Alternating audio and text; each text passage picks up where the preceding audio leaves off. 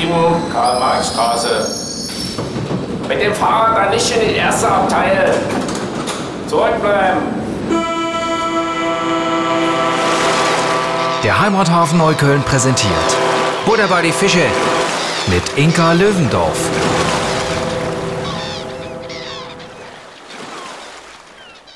freue mich tierisch. Herzlich willkommen, alle Menschen draußen an den Stationen, im Äther. Liebe Zuhörerinnen und Zuhörer, ich sitze heute hier im Studio des Heimathafen Neukölln, um Butter bei die Fische zu machen, mit Güner Yasemin Balci, wobei ich immer nicht weiß, ob, man, ob Yasemin irgendwie noch richtig wichtig ist für dich persönlich, dein Mittelname. Ähm, Ab und zu, wenn ich gerade Lust Ja. drauf habe. Also es kommt immer auf die Leute an. Es gibt Leute, die suchen sich den aus, weil sie den lieber mögen. Und dann Ach ist es so. okay für mich. Aber du, für dich bin ich Güner, sowieso. Okay. Also. Ah, Die nennen dich dann Yasemin sozusagen. Ja, genau. Das also ja zum Beispiel auch ähm, ähm, arabischsprachige Freunde sagen gerne Yasemin oder Yasemine oder so. Weil Güner ist zu türkisch, oder? Einfach ist ja so. auch okay. Ich habe Ja, irgendwie total. von meinen Eltern zwei Namen bekommen, weil beide sich nicht für, auf einen einigen konnten und jeder einen aussuchen wollte. Sehr gut. Und es war dann auch so? Also deine Mutter hat dann Güner gesagt und dein Vater Yasemin? Nee, oder es war wie? umgekehrt, aber Güner hat sich durchgesetzt dann. Alles klar. Mhm. Also Güner Balci ist heute bei mir mit oder ohne Yasemin. Und, ähm, und sie ist tatsächlich so wie ich, eine aus dieser ähm, wunderbaren, äh, ich sag mal, End, Endproduktion 70er Jahre, Auslaufmodell, Ur-Berlinerin. Wie fühlt sich das an für dich, Ur-Berlinerin zu sein? Ja, das man, ich bin halt immer zu Hause hier so. Ja. Ja, aber uns gibt es kaum noch. Also wir sind vom Aussterben Ja. bedroht. Ja, ne? stimmt. Also, Also- diese Herbst-Spätlese, die ich bin, du bist so ein äh, Frühjahrswuchs, die ist natürlich sehr selten und Berlin ist äh, sowieso, wird ja immer größer und es gibt äh, viel Zuzug und dann gibt es zwischendurch diese kleinen, kleinen Blüten, die sich durch den Asphalt gekämpft haben. Äh, Güner und ich zum Beispiel sind Repräsentanten davon, viele am Heimathafen Neukölln hier übrigens. Und ähm, das verbindet uns sehr und dann bist du natürlich, da bin ich total neidisch, auch noch Urneuköllnerin. Ha.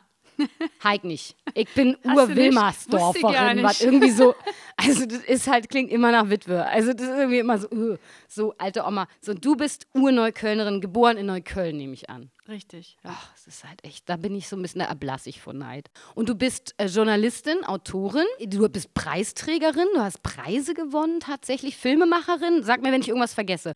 Ähm, Mutter, ähm, wunderschön, muss man auch mal sagen, jetzt in so einem Podcast, das sehen ja die wenigsten. Und dann auch noch jetzt seit neuestem Integrationsbeauftragte. Und da wäre halt meine allererste Frage, zwischen dem, was du dir vorgestellt hast, was der Job ist, ne? das habe ich ja auch als Schauspielerin, man hat so eine Idee, geil, fange ich mal an, ist doch total witzig. Und zwischen dem, was es dann am Ende wird, wie groß ist das Gefälle? Puh, ähm, ich würde sagen, das ist wie, äh, wenn du an der Klippe stehst und den Horizont siehst und dir denkst, das ist echt voll schön und dann stürzt du ab. Okay. Okay, also äh, du dachtest, du gehst so schön in, in so ein paar Läden und quatsch mit den Leuten, was die so machen und ähm, wo du die unterstützen und denen helfen kannst und du triffst so ein paar Menschen, die vielleicht gerade neu hergezogen sind und dann am Ende hast du so wahrscheinlich, ich stelle es mir so vor, ne, Büroarbeit. Mm, Ja, also, also man trifft ganz viele Menschen. Ähm, das ist ja das Tolle. Diese, äh, die, also diese Erwartung wurde glücklicherweise nicht enttäuscht, sondern übertroffen. Weil ich kannte ja viele, viele sehr aktive Menschen in Neukölln eh schon lange, äh, einfach äh, weil ich hier aufgewachsen bin und hier gearbeitet habe und immer, immer auch einen engen Draht ha ha- hatte und habe zu Neukölln. Aber in den letzten Jahren sind ja so viele tolle neue Dinge entstanden und so viele neue tolle Menschen hierher gekommen. Und da wurde ich, oder ich werde da täglich überrascht und das macht einen Riesenspaß, weil du eigentlich jeden Tag deinen Horizont erweiterst oder ich meinen erweiter. Und diese Vielfalt, dafür ist ja Neukölln einfach, das ist der, der ultimative Stadtbezirk der Vielfalt bundesweit so in jeder Hinsicht. Und der, äh, und der Reibungspunkte, aber eben auch der, äh, ja, der guten neuen Ideen und, und der starken Menschen, die einfach so ein gutes Miteinander jeden Tag irgendwie fördern und erkämpfen. Und das macht einen riesen, riesen Spaß. Und das, was du Büroarbeit nennst, das ist ja am Ende auch oft, ähm, also davon gibt es auch, da gibt es auch Sachen, die tatsächlich Spaß machen. Wenn es etwas ist, was unmittelbar eins zu eins so kleinen NGOs zugutekommt, dann mache ich das ja super gerne so. Ja, und ansonsten so administrative Geschichten, muss ich ganz ehrlich sagen, da sind meine Kollegen weitaus mehr belastet mit als ich tatsächlich, weil der dieser, dieser Beruf der Integrationsbeauftragten oder auch Partizipationsbeauftragten, das ist ja so, soll ja so das neue auch Wort sein, was auch so ein bisschen ähm, Ach so, aus Rixdorf wird Neukölln, dann ist es anders. So sieht's aus. Also genau. Integrationsbeauftragte slash Ja, Parti genau. Partizipa, das Wort allein, Leute, Partizipationsbeauftragte. Und schon ist das ein neuer Job. So sieht's Ist ja aus. irre, ey, Und cool. es ist ein Job, den du eigentlich immer neu erfinden musst, weißt du? Ja. Weil sich ja das ganze Miteinander immer weiter neu und anders in eine Richtung gestaltet. Und da hast du ziemlich einen Freischein, aber auch gleichzeitig, ähm, also musst du natürlich auch, du, du brauchst auch eine klare Linie, an der du dich lang orientieren kannst. Das sind alles so Findungsprozesse, die brauchen halt ähm, ja, Erfahrung und Zeit so. Und äh, da bin ich gerade voll mittendrin und das ist ein großes Abenteuer. Es ist wirklich wie so eine Abenteuerreise durch Neukölln, nochmal aus einer ganz anderen Perspektive. Bist du die erste Frau, die den Job macht? Nee, äh, tatsächlich war die allererste Frau, das war, äh, ist unsere jetzige äh, Stadträtin äh, Karin Korte. Okay. Und ähm, Die hat ja wenig Das- Migrationshintergrund, ne? Also es sei denn, sie kommt aus dem Schwabenländler. ich, war- ich kenne ihre Zuwanderungsgeschichte nicht. Also offensichtlich hat sie erstmal keine so für mich, aber sie war die erste, nannte sich damals Migrationsbeauftragte Neuköllns. Okay. Und davor war es ein Mann, richtig? Davor waren es zwei, also es war äh, Frau Korte, dann gab es Herrn Mengelkoch und dann gab es Herrn Rockstedt und jetzt gibt es halt mich. Sehr schön. Finde ich schon mal eine gute Richtung. Habe ich so im Gefühl, ne? Weg, weg von den Männern hin zu den Frauen. Nee, weil es auch wirklich tatsächlich für mich ja das Augenscheinlichste, was ich als allererstes sehe im, im, beim Thema Zuzug oder wenn man im Bürgeramt ist oder so, sind halt ganz oft Frauen mit Kindern, die ne, irgendwie auf, ein, auf irgendeine Arbeitserlaubnis, auf einen Pass, auf irgendwas anderes warten. Und das ist so das Erste, wo ich dann immer so denke, Frauen brauchen auch Frauen, um sich da lang zu hangeln. Also äh, plus wir reden teilweise ja über Länder, wo auch das Gespräch mit dem Mann von einer Frau teilweise gar nicht erlaubt ist oder unbedingt gewollt ist oder so, ne? wo ich dann auch immer denke, lasst uns da mehr, also lasst uns da offener denken. Und äh, also ich bin sowieso für mehr Frauen überall. Also Ich auch. überall. Ich glaube, da kommen wir wesentlich weiter. Ja, absolut. Also definitiv. Deswegen, ich freue mich äh, total, dass du das machen darfst. Du bist auch nicht ähm, über 60, was ja schon mal erstaunlich ist in einem offiziellen Amt. Also, ne, das ist ja auch schon mal schön, dass man nicht jemanden hat, der eigentlich schon wieder kurz vor der Rente steht. Freut mich auch total. Und wenn du jetzt so mit Menschen zu tun hast, die hierher ziehen, ne? und du ja sagst so, äh, ja, ich bin Neuköllnerin, ich muss ja hier nie weg und so, was ja auch für mich, gebe ich ja zu, ein Riesenglück ist. Ne? Wir sind einfach zu Hause, wir müssen uns über nichts mehr wundern. Es wundert einen ja wenig, also würde ich mal sagen, wundert einen eher, wenn man pünktlich irgendwo ankommt äh, mit der S-Bahn. Dann bin ich ja schon so, was ist denn hier los? Ansonsten hatte ich heute eine Frau in der S-Bahn, die hat Ohrstöpsel drin gehabt und lauthals mitgesungen in ihre Maske rein. Und ich habe gedacht, natürlich, warum nicht? Man kann doch einfach mal so, so mal mitsingen. Hat sie gut gesungen? Jein, also, aber man hat so richtig gemerkt, die ist äh, sich gar nicht bewusst über diese S-Bahn. Die war so in ihrem Lied. Also der Refrain war super schön, dazwischen war es immer so, ja, bitte, so jedes dritte Ich bewundere Wort. das ja. Ich finde, Irre. ich bewundere das. Ich finde, wir sollten Irre, viel aber du mehr weißt so drauf sein. Ich dachte auch herrlich. Also wirklich, es hat ja auch keinem wehgetan. Es war eher schön. Also ich fand es eher super. Aber so, das wundert einen ja nicht mehr. Was, was ich mich dann so frage, ist, wie begegnen dir Menschen, die dann neu hierher kommen und was ist so deren erste oder wo du sagen würdest, allgemeine Schwierigkeit? Also ähm, da erinnere ich mich an, als ich anfing im August letzten Jahres, eine meiner ersten Aktionen. Ich wollte unbedingt, wir hatten ein äh, Frauen-Flüchtlingscafé, nannte sich das. Das wurde auch ähm, gestaltet von einer Frau, die selbst Fl- Fluchterfahrung hatte. Aus dem Kosovo kam die. Und die äh, eine Musikpädagogin ist und äh, auch noch anderweitig hochqualifiziert, aber irgendwie eine Schwierigkeit hatte, ihre Abschlüsse hier anerkennen zu lassen. Eine ganz wunderbare Person, ähm, die ganz viel ehrenamtlich sich in der Arbeit mit Geflohenen engagiert hat. Und ich habe die gefragt, ob die nicht Lust haben, dass wir alle zusammen, ähm, also ich habe einmal gefragt, worauf die Frauen so Lust haben. Ähm, die sind interessiert an ganz viel Freizeitaktivitäten gewesen. Das sind alles Frauen, die unterschiedlich mit oder ohne Familie in Unterkünften jetzt leben noch oder gelebt haben auch damals. Äh, mit und ohne Kinder oder hochschwanger teilweise aus allen Teilen dieser Welt, wo man so herflieht. Und die wollten, die waren noch nie in ihrem Leben schwimmen. So. Die waren jetzt aber schon irgendwie ein bis vier Jahre hier in Berlin und dann habe ich gesagt, okay, das Erste, was wir machen, bevor Corona alles unmöglich macht, wir gehen ins, hier ins Kulle um die Ecke. Und dann waren wir da und äh, was ich erfahren habe, war, das, was ich auch eigentlich kannte von Menschen mit Fluchterfahrung, die ich getroffen habe in den letzten Jahren, dass sie total Bock haben, hier mitzumachen. So, dass sie einfach, sie wollen das Leben hier entdecken. Sie haben alle was im Gepäck, sie haben alle was verloren. Sie haben, sie haben, sie haben viel verloren, ja. Sie haben Geschichten, die sie mitbringen, die, die so sind, dass sie uns alle wirklich mitreißen, weil das kann man sich nicht vorstellen, ja, was Menschen teilweise erleben, bis sie dann hier ankommen. Die waren aber so voller Lebensenergie und es war super scheiß Wetter. Es war arschkalt. Das Schwimmbad war komplett leer, weil irgendwie keiner Bock hatte, sich einen Slot zu buchen bei dem Wetter. Und die sind alle ins Wasser gesprungen. Und also und dann haben wir so gedacht, ey Mann, mit euch, so mit euch können wir irgendwie, wir können die, die Welt neu gestalten. Ja. So mit dieser Energie, ja. Und äh, einige konnten schon Deutsch, andere konnten noch nicht Deutsch. Ähm, sie wollten alle unbedingt schnell Deutsch lernen. Sie wollten alle wissen, wie sie hier einen Job und eine Wohnung kriegen und wie sie ihre Kinder gut versorgt bekommen bekommen. So, ähm, zwei Monate später erfahre ich, dieses Frauencafé ist gestrichen worden. So. Ah. Und da habe ich gemerkt, eigentlich wissen wir, was die Menschen brauchen. und eigentlich müssen wir da mehr machen. Ja. Das ist eigentlich eine ganz, ganz schlichte äh, ja, Erkenntnis. So. Und ist gestrichen worden wahrscheinlich, weil das einfach irrsinnig viel kostet. Ne? Nee, das nee? hat gar nicht viel gekostet. Das hat tatsächlich im Jahr 30.000 Euro gekostet. Eben, das also, meine ich halt. Also das wird ja immer gestrichen aufgrund der Tatsache, dass man dann sagt, oh nee, Kinder, also da haben wir echt, das kostet ja 300 Euro in der mhm. Woche, da haben wir wirklich gar kein Geld dafür. Also das ist ja immer so ein bisschen ja. wie äh, Vorsorge bei Frauen, aber ähm, ne? Kann man alles privat bezahlen. Äh, als Frau äh, Gebärmutterhalskrebsuntersuchung, also den, die Krankenhausaufenthalte werden dann später übernommen von der Krankenkasse, die Vorsorge bitte nicht. Das sind für mich immer so Sachen, die checke ich nicht. Und solche Projekte werden ja dann auch gerne aufgrund der angeblich hohen Kosten eingestampft, die ja in Relation Eben total gering sind. Ne? Genau, ne? das ist, es geht immer darum, äh, welche Abwägungen da dem zugrunde liegen und wer was entscheidet. Ich weiß nicht, ich kann natürlich sagen, natürlich ist Neukölln ist ein armer Bezirk, das muss man ganz klar sehen.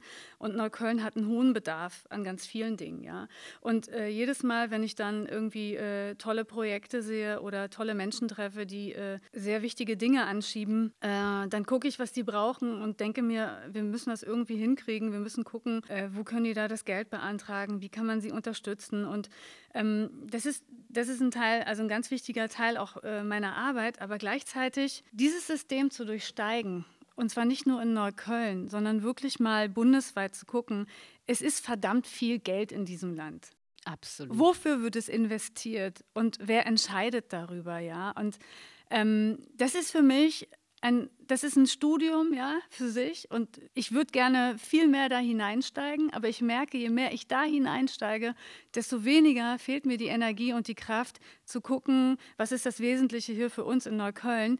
Also das ist wirklich eigentlich nochmal eine ganz große Baustelle. Zum Beispiel, ich, ich habe auch vor, perspektivisch, für mich ist das Empowerment von Frauen eins der wichtigsten Dinge überhaupt, wenn wir von Partizipation sprechen. Weil das weiß jedes kleine Kind, wenn, wenn Mutti äh, im Leben steht und wenn sie einen Job hat, wo sie ihre Kinder ernähren kann, dann läuft's. Ja? So, da wollen wir, brauchen wir uns nichts vormachen, das sollen die Männer jetzt nicht falsch verstehen, das ist weltweit ein altes Konzept. Ja? Wir brauchen starke Frauen und starke Mütter, um starke Familien zu haben. Das ist ein, für mich mein urfeministischer Anspruch und ähm, der durchzieht sich durch meine gesamte Arbeit. So. Du, am Ende wirst du noch Politikerin. Um Gottes Willen. Ah ja, gut, dann hätten wir das auch geklärt. Und wenn du jetzt diese Menschen triffst, von denen du ja schon gesagt hast, äh, die haben, ne, da, da, ist man durch über ein Meer gekommen, da hat man seine Heimat verlassen, hat man seine Sprache verlassen, hat man Freunde dagelassen, Verwandtschaft dagelassen, etc. pp. Hat es deinen Begriff von Heimat nochmal verändert oder hast du überhaupt einen Begriff von Heimat? Ähm, ich habe ich meine, es ist schon ein Vorteil, wenn man ähm, aus dem Elternhaus kommt, wo einem dann vermittelt wird, hey, guck mal, wir sind hier in Deutschland und ähm, du gehst hier zur Schule und das ist wunderbar, das ist überhaupt das Wichtigste im Leben, dass du das ordentlich machst und ähm, das ist hier deine Heimat und sei zufrieden damit so. Und ich meine, ich bin, ich habe ich hatte nie das Gefühl, dass was anderes als Neukölln meine Heimat ist. Das war irgendwie, das stand nie zur Debatte, so, weil das ist halt so mein Dorf, ja. Und alles, was mich geprägt hat und was mich heute als Mensch ausmacht, das sind die Dinge, die ich hier in Neukölln erfahren habe, als Kind, als Jugendliche, auch als Erwachsene. Das ist wunderbar und ich merke, dass Deutschland einem die Möglichkeit geben kann, wenn man sie sich auch nimmt und die wirklich auch einfordert, ähm, sich hier seinen Platz zu schaffen. So. Und äh, das sehe ich aber auch bei Menschen, die neu ankommen. Die sehen natürlich auch ganz klar, äh, wo da die Grenzen sind. Und äh, das ist auch, also ich meine, alles, was mit ihrem Aufenthaltsstatus zu tun hat und was ihnen das Leben schwer macht, bildet einfach äh, große Grenzen und Hürden für sie. Und gleichzeitig ist aber auch immer wieder eine Willkommenskultur für sie spürbar, dann, äh, wenn es äh, in der Begegnung ist. Ja? Wir haben zum Beispiel äh, wunderbare Projekte, die ähm, sehr, sehr, sehr äh, niedrigschwellig und lebensnah an den Bedürfnissen auch der Leute orientiert sind. Von denen brauchen wir aber viel mehr und die müssen besser ausgestattet sein. Und da, wo diese Begegnung stattfindet, da kriegen die neu zugekommenen Menschen auch sehr schnell vermittelt, ey, du bist hier richtig und du hast hier deinen Platz so. Ja? Und ich denke, wenn das wirklich so kontinuierlich und noch viel, viel breiter stattfindet, dann werden diese Menschen auch das Selbstbewusstsein entwickeln, auch wenn sie nicht gut Deutsch können, sagen zu können, aber ey, das ist hier jetzt auch meine Heimat, so Ausschluss basta. Es geht eigentlich darum, dass sie diese Stärke entwickeln. Das ist also weniger ein Ort als ein Gefühl für dich. Heimat. Ja, absolut. Also es ist immer, es ist immer, ich meine, das hätte genauso gut irgendwo anders äh, auf dieser Welt sein können. Du bist halt plötzlich da und dann sind Menschen um dich rum und die prägen dich. Und dann ist gut. Du sprichst dann irgendwann eine Sprache, die die anderen auch verstehen. Also das ist ja völlig egal, wo das ist. Hauptsache es funktioniert in einem zusammen. Ja. Ja. Ja, das habe ich auch. Aber ich finde es auch interessant, dass du sagst, als Kind ist das so eindeutig, ne? Also ich meine, ich weiß noch, wie ich dann irgendwann ich, also ich bin, war, Rüdesheimer Platz war dann immer meine U-Bahn-Station. Ne? Mhm. Das ist dann irgendwie dein, du denkst, das ist die U-Bahn-Station. Also genau. Also klar, da gibt es noch eine andere, nämlich äh, Spichernstraße, da bin ich dann noch ausgestiegen. Und ich weiß noch, wie ich dann das erste Mal mit dem Fahrrad da lang gefahren bin. Auf einmal diese ganzen Stationen überirdisch gesehen habe, die ich nur unterirdisch kannte. Mhm. dachte, hier ist der Fährberliner Platz. Ich Voll weit weg. Weißt du so, hier ist der Wittenbergplatz. Es ist ja der Wahnsinn, wie sich das dann so erschließt, diese Stadt. Und du als Kind echt denkst, oh, es gehört ja alles zusammen. Ja. Es hat ja auch ein überirdisches Dasein sozusagen. So, ne? Wenn so dieser Horizont sich so erweitert. Und das ist irgendwie was, was ja dann nochmal, finde ich, Heimat auch in Relation setzt. Dass man dann auch nochmal von außen guckt und checkt, ach so, das Gefühl von innen das besteht auch, wenn ich das außen sehe und dann aber mein Innen viel mehr verstehe nochmal. Ne? Als ich dann irgendwann kapiert habe, so, wo sich das überhaupt alles befindet und warum der Bezirk so ist und Neukölln ist so und weißt du, Charlottenburg ist so und Prenzlberg ist so. Und so, wenn du das dann alles mal so siehst, was für ein Wahnsinnsreichtum diese Stadt hat und wie cool das eigentlich ist. Und ich mir auch echt immer nur noch wünsche, dass die Leute viel mehr, ähm, weißt du, fahrt doch mal einfach mit der S-Bahn am Wochenende zu so einer Endstation. Guckt es euch mal an. Marzahn ist ja nicht so schlimm, wie du vielleicht denkst auf den ersten Blick. So sieht's du? aus, ja. Also ja, du bist ja auch äh, praktisch in den Grenzen der Mauer aufgewachsen in Berlin. Ich bin, äh, ich bin mit dieser Schandmauer ja. groß geworden. Ich bin aber mit beidem, ich bin so ein Wossi. Also ich bin äh, mit so einem Ossi-Papa und so einer Wessi-Mama oh. groß geworden. Das heißt, wir waren, und mein Vater hatte nach seiner Flucht Einreiseverbot, das heißt, wir waren so Kinderverschickungsprogramm. Wow. Also immer rüber über die Grenze, weil Papa nicht kann, weißt du? So zum Rest der Familie. Oh Mann, das ist schon wirklich, es ist schon so eine spezielle äh, Prägung, die man dann das hat. War, ne? das war wirklich nochmal speziell. Also das war ziemlich äh, speziell, aber auch da, wie bei dir mit Neukölln, nicht hinterfragt. Also kein bewusster Vorgang, dazu war ich zu klein, weißt mhm. du, aber so, ich war zwölf, als die Mauer gefallen ist, aber so, dieses so, ah ja, dann, oh, dann müssen wir da wieder anstehen, oh ja, dann gehen wir mit Mama darüber, und dann treffen wir Oma Simon, weißt du, Warschauer Brücke. So, ich habe das nie hinterfragt, ist ja so. Also wahrscheinlich wachsen Kinder äh, in Palästina und Israel auch so auf. Da ist halt eine Grenze. Ich meine, das fragst du ja nicht als Kind großartig, das ist halt da. Ist ja mhm. gesetzt. Und du merkst auch bei Erwachsenen ist irgendwie so ein empfindliches Thema. Das fasse ich mal lieber nicht an. Aber ja, worauf wolltest du hinaus? Wir sind diese Mauerkinder, eingekeilt in der Mauer, meinst du? Das, ist völlig, das war ja ein, eigentlich ein völlig anderes Berlin-Bewusstsein als dann Total. später. Total. Du, wir sind ja als Rentner groß geworden, denke ich manchmal. Also erstens, der Platz war begrenzt. Grunewald war ein Riesenareal, ungefähr wie der Harz. Krass, Wannsee war immer Und so ein Ferienurlaub, ja. Wannsee war ein absolut, wir fahren ans Meer. Also es war Ostsee.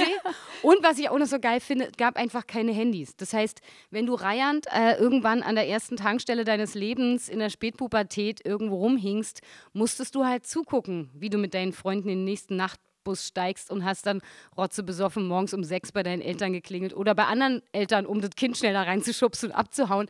Heutzutage hat ja jeder so ein Handy und ständig werden um mich herum irgendwelche Eltern angerufen und so, hey, kannst du mal kommen? Also einmal ist irgendwie hier, oder Werner ist die Treppe runtergefallen, mhm. so wo ich immer denke, Gott sei Dank haben wir gelernt, das selber zu lösen, weißt du? Also das ist auch ein Geschenk. Stimmt, so. damals gab es Buschfunk. Hm. Es gab Buschfunk und das weißt du noch, es gab die DJs an der U-Bahn. Stimmt. Das war Unser auch ein Nachbarssohn war DJ. Ja. Ey, cool, das war cool, das war ein cooler Job, oder? Also wir haben ihn schon dafür bewundert. Der war auch ein bisschen älter als wir und dachte immer, boah, cool, ey, der hat ja dieses Häuschen und kann so Ansagen durch, durchgeben. Das war Ja, irgendwie Das voll. war irgendwie cool, oder? Also die DJs in den U-Bahn-Stationen und andererseits waren die aber auch dann so eine Rettung, fand ich, als Kind, die ich ja viel U-Bahn gefahren bin, so, Entschuldigung, ich habe meine Tasche in der U-Bahn Ständig, ständig habe ich die nach dem Weg so, ne? gefragt. Ständig. Genau, nach dem Weg gefragt, irgendwas erklärt, was man gerade in der U-Bahn verloren hat, bis ich dann rausgefunden habe, wie geil, die könnte durchsagen an den U-Bahn-Fahrer, der schickt das mit der nächsten U-Bahn wieder zurück. Das war ein ph- phänomenaler Erfolg. Also von da an war ich auch total tiefenentspannt, wenn ich irgendwas in der U-Bahn vergessen habe. Geh zu dem DJ, der macht das schon. Oh, siehst du, jetzt wünschen wir uns diese alte Zeit zurück. Ich bin total so nostalgisch unterwegs, in manchen Bereichen, nicht in allen. Aber ich finde, so DJs auf U-Bahnhöfen fand ich super. Und Plattenabteilungen in, in großen Warenkaufhäusern. Die waren auch gut. Oh, das war auch gut. Das war total gut. Den Rest, also jetzt zum Beispiel die Schandmauer, wünsche ich mir nicht zurück. Also ich bin schon echt total dankbar für die 90er. Ich auch. Nur um das gleich zu sagen. Ja. Ich wünsche mir allerdings auch Techno nicht zurück. Also Techno jetzt im Sinne als musikalische, pseudomusikalische Mm, nee. Bewegung. Nee, nicht unbedingt, Beispiel. Nee. Aber zum Beispiel wünsche ich mir zurück, darüber habe ich gestern mit einem Freund gesprochen, dieses Gefühl, was der Rap-Reichstag mit sich gebracht hat. Dass Jung und Alt und Dick und Doof sich angeguckt haben, wie ein Gebäude mit Silberfolie irgendwie umwickelt wird und alle so dabei waren. Obwohl es da ja eigentlich gar nichts mehr so richtig gab, aber es war wie so ein Treffpunkt in der Mitte der Stadt, wo sonst nicht so viel zum Treffen war. Und man kam da hin und man hatte so ein irres Wir-Gefühl. Ne? Ja, das war, das war, ja, stimmt. Irgendwie, das war weißt für, du? Für uns Rollbergs Kinder auch ein besonderes Erlebnis. Wir haben uns nämlich gedacht, boah, cool, da ist ein Riesen-Event, da kommt die ganze Welt zusammen. Wir gehen da hin, am besten mit ein paar Kühlboxen mit Getränken und machen ordentlich Kohle. Und dann Ja. standen wir da am Rand und waren viel zu schüchtern. Und haben unsere Limo allein getrunken. Ey, aber ihr wart da. Wir waren da. Du? Vom Rollberg bis genau, zum aber das, aber das war dann, wir, also dieser ganze Menschenauflauf und das hat uns völlig überfordert, weil wir kamen aus dem kleinen Dorf und Ja. dann waren wir eben da.